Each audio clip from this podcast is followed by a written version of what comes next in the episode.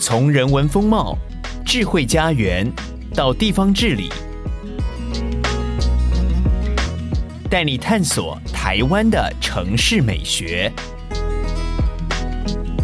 欢迎收听一号课堂城市学。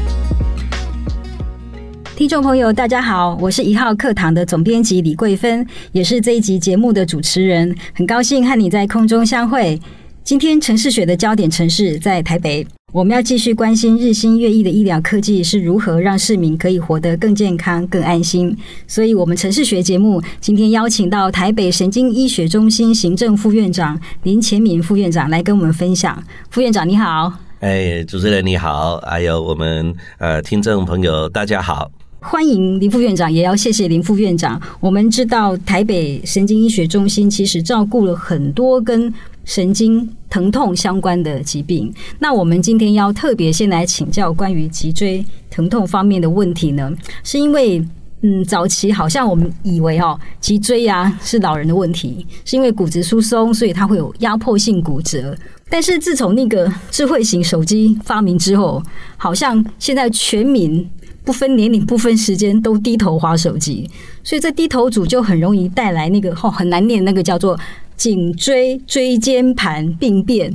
那根据统计，现在一年因为这个病痛来就诊人数在二十万上下，所以我们几乎可以说这是一个国民病了，对不对？所以我们要先请林副院长来跟我们分享。因为已经回不去了哦，很难避免再低头了，所以我们应该注意哪些保健知识，可以让我们低头低更久？好，那我想哈，我先啊跟大家介绍一下我们的脊椎哈。那我们从脑部要管到我们四肢的活动跟感觉，就是靠着我们的这个脊髓神经来传递哈。那这个神经是非常脆弱的，然后所以啊，我们这个神经呐。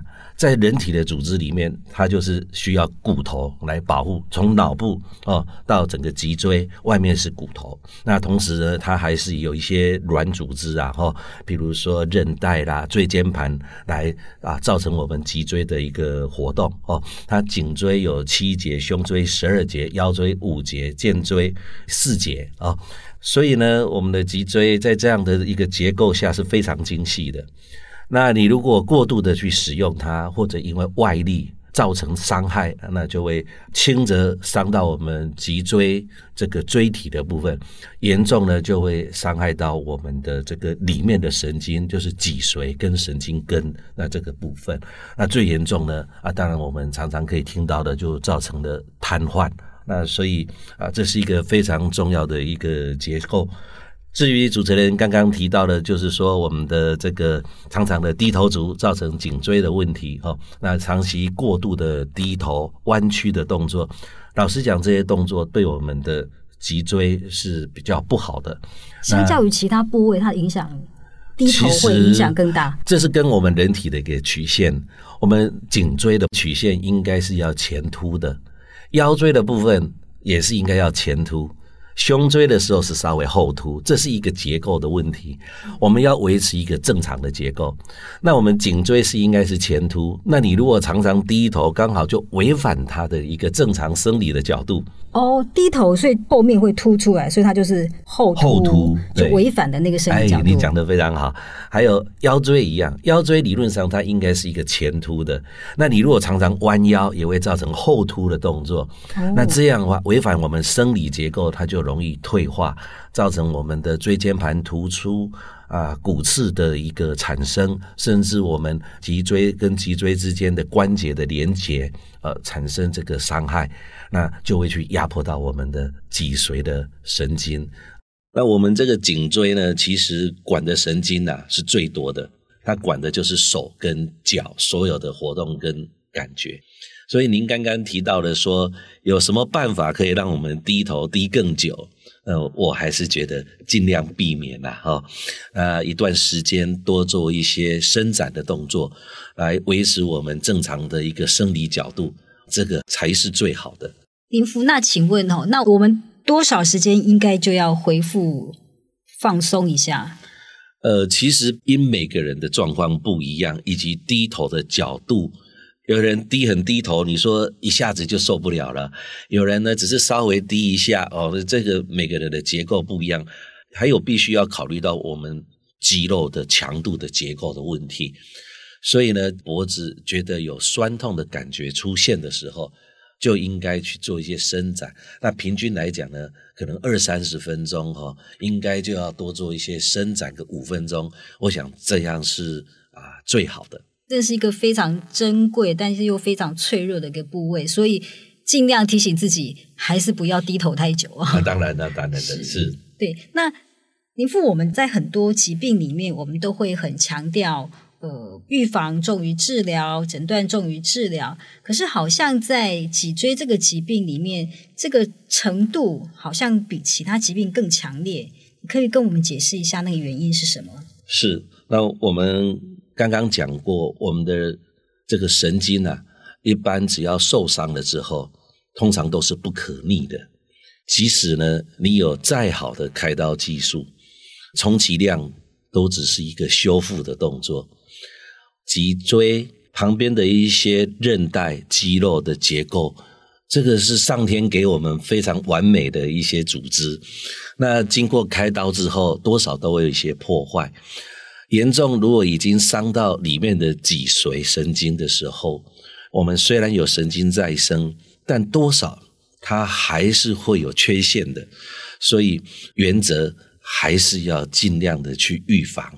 去避免它的伤害，这个才是最重要的。老天爷给的就是最棒、最完美的哦。是啊，而且我们常说“阿妈滚筋生天”是要中风的前兆哦，脖子酸痛是中风的前兆，真的吗？大家都有这个观念哈。那其实这个我要强调一点，真正中风的前兆是非常少的，那是颈椎的椎动脉受伤。哦，造成脖子的痛，或者是有一些特殊的案例，大部分百分之八十的这个脖子的酸痛都是颈椎造成的。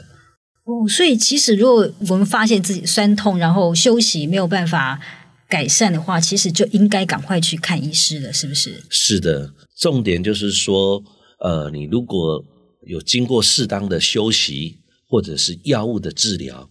它实在是没办法改善的时候，或者是说这些症状没有局限在脖子，它可能会痛到你的双手哦，或者是双脚哦，造成其他的一个啊运动功能障碍的时候，这时候一定要来找医师做正确的诊断啊，切勿哦在不明原因之下就去做推拿啦、整肌呀哦，那这个是很危险的一个动作。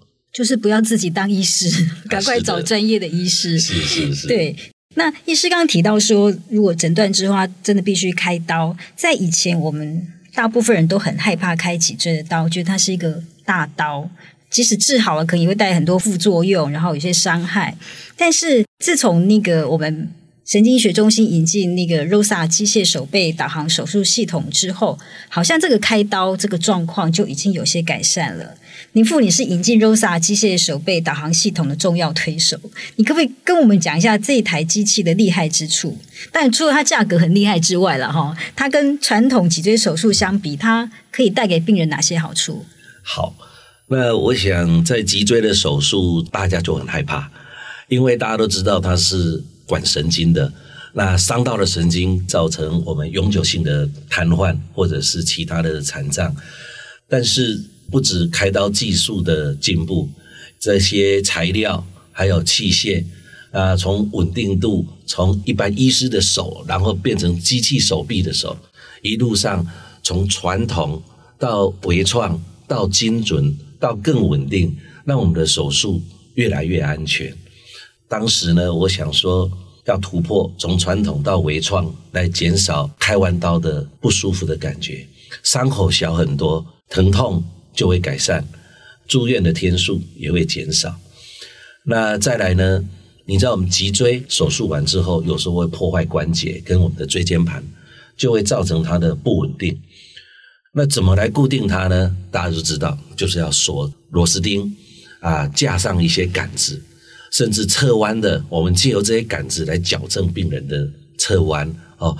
那这些钉子如果在传统大刀的情况下，把脊椎都分出来的，哦，就像你在吃药炖排骨一样哦，那个脊椎看得那么清楚，你要把螺丝钉锁进去，那当然很简单啊，你把它切一块一块是很简单的啊。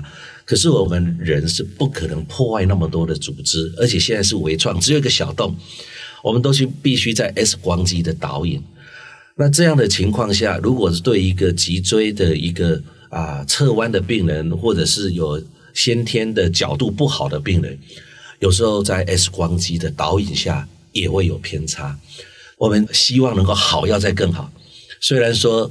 现在的微创，我们的 X 光机导引呢、啊，它的精准度大概百分之九十左右，但是我还是不容许任何一个病人受伤，所以我就期待能够引进一台真的很稳定的机器。那有一次在欧洲的医学会里面，我就看到了这台机器，不过他当时只做脑部，那我一直关注着它，直到引进前的一年。我突然发现这一台呢，已经可以做脊椎了。是它的机器在变化，还是说我们医师在运用上面有一些新的发现？是，这个是它本身哈机器性的进步。原来头部它把机器跟头骨架在一起，经过一些光学的导引，它就可以做脑部。脑部比较简单，可是脊椎是很复杂的，它截断很多。然后呢，它会随着我们呼吸的起伏，以及我们开刀去推挤，它都会晃动。在这种情况下，如果很精准的操作一个机器手臂，然后呢，它将螺丝钉这么精准的锁到骨头，都没有碰到任何的神经，这个技术就很困难。那这台机器经过好多年的研发，采用光学的这种导引的技术，同时它还会追踪，就像我们这种热导弹这种飞弹一样。随着脊椎的起伏、呼吸的晃动，它都可以很精准的去啊锁定我们的脊椎，来将这个螺丝钉锁到脊椎里面。所以它的精准度几乎是误差小于一 mm，甚至到零点五 mm 以下一个。对，一公分看得出来嘛？哈，那但是。一 mm 零点五 mm，那个真的是很精细、很精细的。是是，所以这样听起来，现在这个手术它已经进入一个很成熟的阶段了吗？是的，目前使用机器手臂来做一个脊椎的手术，那其实已经很成熟了。最早是两千零三年的时候，有一台机器手臂，它必须架在身上架一个这个轨道。来让机器手臂头在上面滑动，去做一个定位。那这个充其量只能说一个啊机器手臂而已啦。那这个我们的，这个引进的这个机器人哦，它真的是会追踪有六度空间的一只手在那边转。那可以啊，根据你使用者、开刀者的计划来执行。哦，是一个非常啊精准稳定的一个机器手臂。对，因为我们看到这个名字里面有个导航系统，是导航哦。讲到导航是这样，因为我们使用很多的 X 光在照射，那这样会造成很多的危险，因为会有辐射暴露的伤害，病人也伤害，医护人员也伤害。那所以呢，我们经过一些影像的重组导航，就是希望啊能够不在 X 光机下。那操作者看着我们的荧幕，然后呢，由医师呢拿着一些啊这个导引针啊去配合 S Y Z 轴的这一个角度去植入一些螺丝钉，就像我们开车一样，他也会告诉你，但是你要自己开车，导航就是这样，你还是得自己开。那我们呢在开刀的时候呢，他也是告诉我们 S Y Z 轴在这里，那如何组合起来之后，你要顺着这条线去做一个手术，那。这个还是会有不稳定，因为导航它只是告诉你这条线是这样走，那我们还是要靠着眼睛来看，靠着手来做一个这个执行。那同时病患也会晃动，那这台机器就解决这些所有的问题，因为机器手臂是比较稳定的，不会晃动。然后呢，它自己呢走到这个我们的导引的线这边，停在那里，就告诉你这个就是最好的。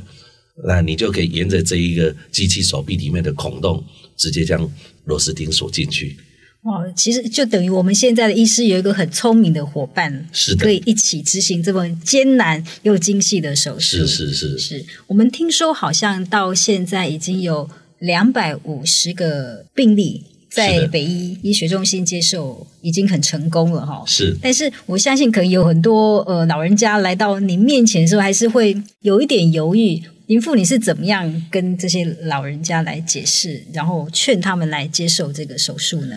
呃，是的，老人家的手术最怕的还是担心他手术完之后造成的瘫痪。那传统的手术呢，又怕疼痛。那来到我们这边呢，我们会告诉他，我们是采用微创的手术，以这个机器手臂来辅助。那这样的情况下呢，它的安全性非常的高。当然，我们不敢说它是百分之百的安全哦，任何的事情我们都不敢说。但是根据我们这两百五十个个案，将近百分之百都是很精准的。那当然，早期有一些痛苦的的的试验阶段，那后来经过我们测试成功之后，以及对机器的熟悉。我们现在的螺丝钉几乎达到百分之百的精准，那有这个佐证啊，一些老人家他来的时候，他就会觉得说，我的邻居也是接受过这样的手术，以及听你这样讲了之后，我觉得很安心。那麻烦你使用这样的手术来帮助我这样。林父，其实我相信，不管老人家或者说我们一般人，可能都不太懂。就是哇，这到底是精密到什么阶段？在您的那个临床经验里面，病人来到你面前最常问的问题是什么？呃，当然最常问的问题是要花多少钱呢？啊？那要花多少钱呢？呃，其实我们这台机器当时的价位是非常的高哈。那如果再配合我们的这一些导引的 S 光机。两个加起来，它的价值是在一亿的台币左右。那你想，这个要回收成本其实是不容易啦哈。那在我们北医大的体系里面呢，我们并不觉得说我们一定要把钱收得很高啊。我们是希望真的就是说能够 cover 到我们自己的一个成本，同时也是可以让北医大体系呢啊手术再进一步提升。所以在这样的理念下，我们的收费其实就就是十几万的价钱哦。不希望说，如果照成本来定，我看大概连三四十万都不敷成本了。哦，对呀，如果我们用一亿哦，然后来平均分摊给到现在两百五十个案例的话，是哇，那真的是一个天价的是啊投入，是啊，但是并没有一个天价的回收哈，会 会收费。对，的确真的是，我觉得在台湾很幸福的一点就是这样子，就我们。有一群很棒，就是有爱心，然后也很想让病人更好，很有愿景的一群医师。那我们现在先休息一下，等一下我们要请林副院长来跟我们继续分享关于 Rosa 的故事。这一集城市学的焦点城市是台北市，城市学要 give a shout out to 台北市。如果你是台北市民，请花十秒钟订阅一号课堂 Podcast 节目。也鼓励你在 Apple Podcast 给我们五星好评，并且留言，用行动来支持优质的节目哦。不知道该怎么操作吗？没有关系，在单集资讯栏都有清楚的指引，可以帮助你哦。接下来，请继续收听一号课堂城市学。听众朋友，大家好！你现在所收听的节目是《城市学》，我是主持人一号课堂总编辑李桂芬。今天节目邀请到的嘉宾是台北神经医学中心行政副院长林前敏林副院长。好，呃，主持人好，听众朋友大家好。刚刚休息之前，我们谈到 Rosa 后面有很多故事，真的有很多故事。尤其我们知道，呃，二零一八年林副院长您引进这台机器的时候，那时候是全亚洲第一台。是的，那你你来跟我们分享一下后面这些不管是测试啊，或是病人的故事。好，那首先呢，啊，跟大家分享一下我们当时引进的时候，那时候记得是在二零一八年的四月，呃，机器来到台湾的时候呢，我们突然遇到这个呃法国原厂跟我们说，脊椎的部分暂停哦，那可能他们城市的部分必须修改。那我们那时候大家已经准备好了，很开心的准备要来执行这样的一个动作的时候，第一个就受到了打击。那在经过几个月之后呢，因为法国也重新城市的一个修订，那我们啊在几个月之后也开始来做测试。那早期呢，在做测试的时候呢，机器常常宕机。你没有放乖乖，对不对？哎，其实我们开刀房一直有乖乖在啊。那可是我们也觉得很奇怪，我们只要把手臂伸到最远的地方，机器就宕机。原来这个，因为我们开刀房的地板，它为了它是无菌的关系，哈啊，要整理方便，所以我们通常都是啊铺那种啊，应该是塑胶地板，那整片没有缝隙的。在铺的过程中，可能里面的那些啊粘着的啊水泥跟藻胶，它长期的压迫之后变成粉状，那就会造成高低不平。后来才会发现说，原来这台机器要在地板非常光滑、非常平，而且质地要硬的才能够很精准，因为它太精准，它不容许它自己的机器晃。因为我们刚刚说它的精准度要小于零点五 mm 以下，它才能执行。所以呢，我们每次只要手臂一伸出去，它就宕机。当时非常沮丧。呃，在我们第一次执行在病人的时候，一台刀足足多花了我三倍的时间。我好想把这个机器退回法国啊，可是钱已经付了。那我们怎么处理呢？那后来呢，发现这个问题之后呢，我们把开刀房的地板全部打掉。改成很光滑的硬质地板，再重铺，终于解决这样的问题。那这也是让后来呢去买这个机器的这个其他的医院哦有一个经验，因为它太精准了，所以你必须把你的地板都铺得很平，而且是要硬质的地板。这个是我们当时去买的时候完全预料不到，连法国原厂都不知道，因为法国原厂使用的开刀房是硬质地板。是有铺钢板的，这那个国情的差异哦。所以亚洲第一或台湾第一都是要付出代价。哦，那是当然的，想当第一就要付出代价。是。那在那个后面开刀的过程呢，是不是也有一些很特别的故事跟我们分享？是啊，这个我印象中有一位大概六十几岁的这个应该一个妇人呐，现在六十几岁还算年轻。就是他因为先天就有一点侧弯，再加上退化越来越严重哦，侧弯还有扭转哦，那整个脊椎的结构都已经是非常的奇怪了。那跑过我们啊国内非常多家的医学中心，都建议他说啊，这个到这种年纪了就算了，你这要开刀哈，风险很大。可是他后来已经神经压迫到每天几乎痛到不能睡觉。来到我们这边之后，我们就是说，至少我们这台机器人哈，有很精准的帮我们去锁螺丝钉，希望能够解决他的问题。那他也非常开心，他说：“那我就要使用机器人来帮我做手术。”他是第一个病例吗？这不是第一个，但是是后来，但是应该是比较困难的。是因为脊椎骨，我们最怕的就是遇到一些侧弯、扭转，再加上结构异常。这个我们实在有时候真的是无从下手了。那传统的就是跳过那几节不开了，那就不能解决问题，对不对？如果跳过的话，呃、对，那个侧弯就没办法解决，而是直接把它用螺丝钉固定的更远，哦，那就跨过那个地方。那实际上并没有解决病人侧弯或者是扭转的问题。那我们在这个病人呢，我们就使用这个机器手臂来协助。很争气的，我们这个所有的螺丝钉呢，都在很漂亮的位置锁进脊椎骨里面，而且完全没有伤到神经。然后开完刀之后，他很高兴的说：“我站起来比我老公还高了。”哇！而且是对他常年的疼痛改善很多。那这时候，让我们整个团队就觉得很欣慰哦，不是因为啊开刀有业绩的关系，而是我们啊看到这病人恢复的喜悦。对，真的看到他的那个生命还有那个成就感改变了，对不对？当他说，咦，他比他先生还高的时候，那个可能不只是喜悦吧，而是一种平等的感觉了。是啊，是啊，是啊，真的是帮助很大。那我们这样也听下来，副院长，您刚刚谈到很多都是我们在做传统那个手术的时候比较少听到，譬如说刚刚说那 X Y Z 轴啊、导航啊，从那个传统那种脊椎手术到我们现在用这个机械手背啊，在这个转换过程中，我们医师会遇到哪些比较大的挑战？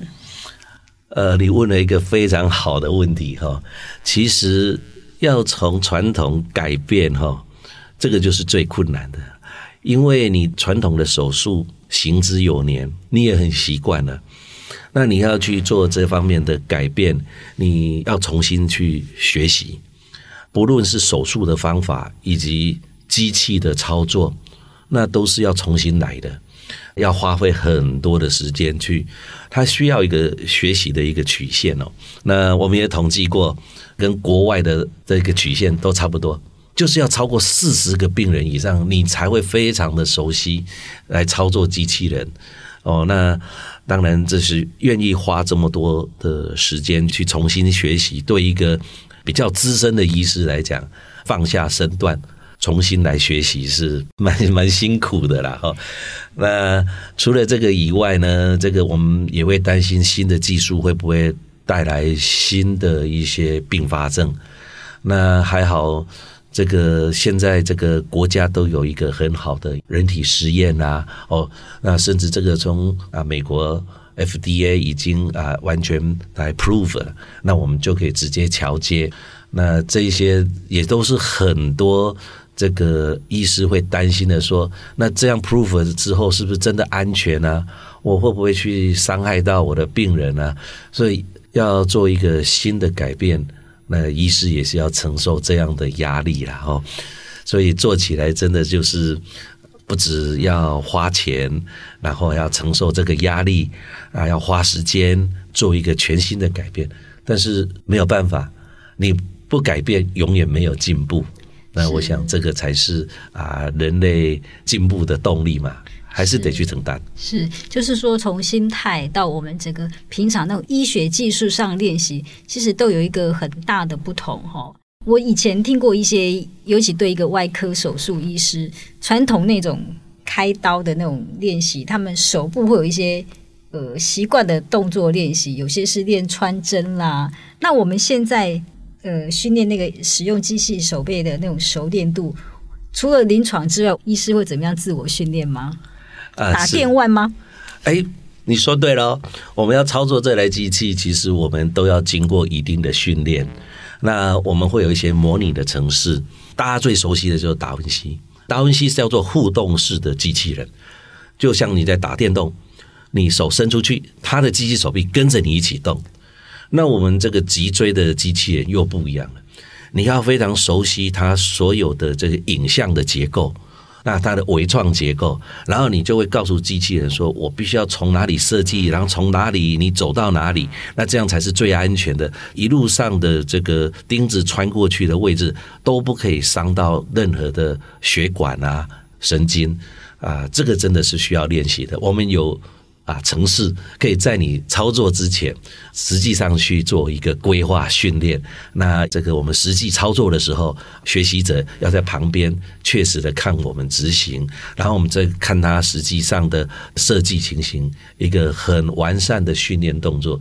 那也很荣幸的，我们台北神经医学中心呢，啊，双和医院这边是我们亚太区唯一的一个训练中心。哇，那对，是原厂认证的。哇，那那很特别哈，是是不是？不只是台湾医师哈，亚洲各地医师都会来我们这边接受这个训练。哎，是的，这个据我所知，这个亚太区他们急着要来受训的医师已经超过数十位了。对，那我们会渐渐的安排他们。那国内的我们的医师，这个已经来这边学习的已经超过十几位以上。所以，我们这套系统其实它引进的不只是一个医学技术，可能我们之后希望对台湾改变是整个医疗系统、医疗制度都可以往这个更精准的方向来前进。那当然，追求卓越、追求微创、追求精准，才是我们未来医学必走的路。是，呃。林副，我们还想问，就是我们刚刚在节目一开始的时候就提到说，我们台北神经医学中心它其实照顾了很多不同跟神经病痛相关的一些病人，不只是脊椎这一块。那我们知道这个中心，它在二零一八年成立到现在，已经有超过七十位主治医师，还有神经放射科、复健科、精神科，已经超过上百位，是现在台湾最大的临床神经医学团队。那你可不可以跟我们分享一下成立这个中心的一个初衷是什么？我们希望达到什么样照顾的效益？哎，是的，我们这个神经医学中心里面总共有十五个团队啊。我们现在讲的脊椎这个团队只是其中之一。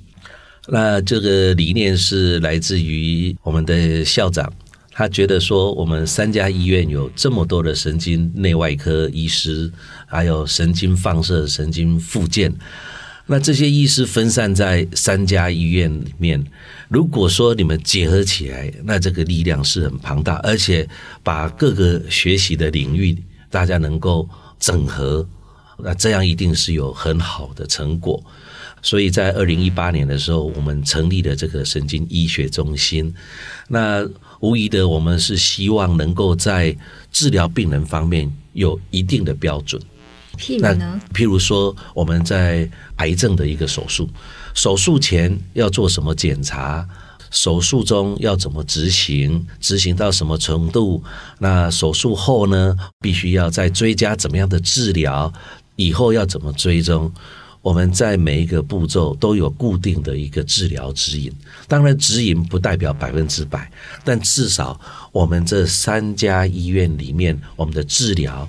的方向都是一致的，然后呢，整合大家这么多的病人呢，更容易做出一个很好的研究。所以，我们整合之后，我们在啊，不论是国家科技部的计划，或者是在国际上呃这个期刊的发表，因为我们个案数够多，我们就可以做出很好的一个研究的论文啊，可以去做发表。在教学方面呢，我们也可以帮学生。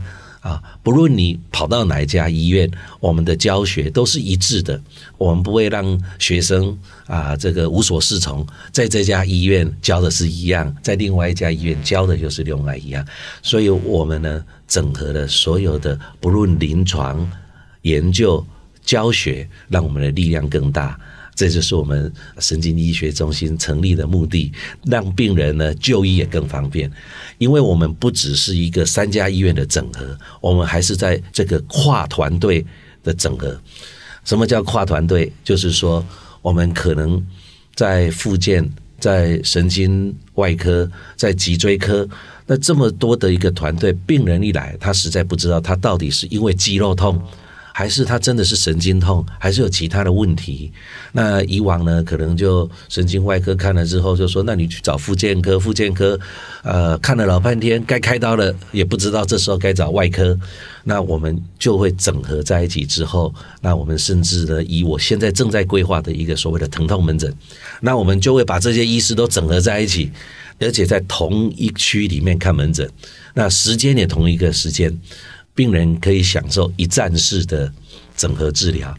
你有什么问题，遇到困难，我们马上到隔壁诊间直接会诊，或者是另外一个诊间的医师直接过来。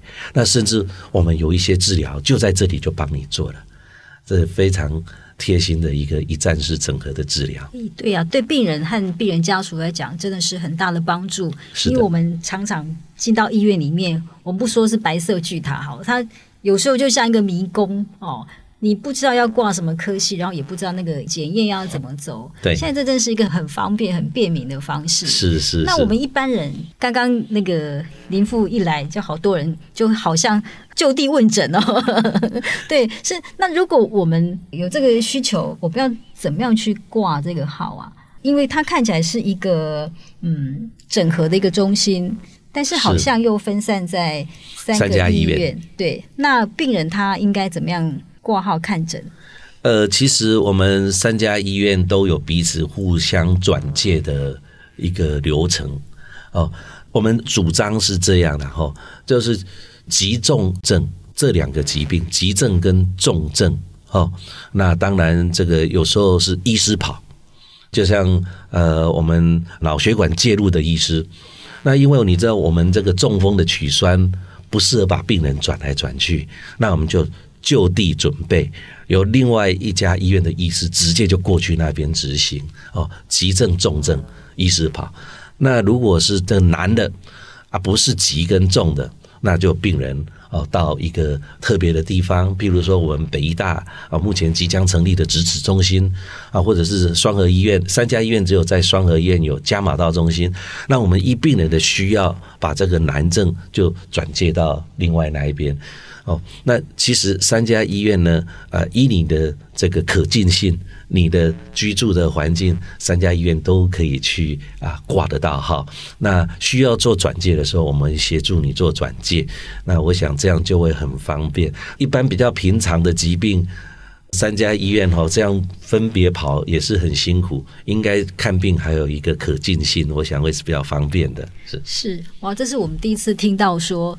不是病人跑，是医师跑。是，哦、所以呃，我们前面几集其实也邀访到癌症中心、质子中心，到我们现在的神经医学中心，都可以看到一个共同的精神，就是以病人为中心。没错，哇，真是太棒！所以说，在台湾真的是非常幸福哈、哦。一个好的医疗系统，它不只是要有呃好的设备。需要我们很多有愿景的医师，像林富这样子，愿意在那个医学知识上面不断的研究，去看到新的设备，然后也愿意花尽心血把这些设备引进来，然后愿意花心血照顾病人。谢谢林富，谢谢谢谢所有的听众朋友，谢谢主持人。之后也请继续跟着城市学探索台湾各座城市的精彩故事。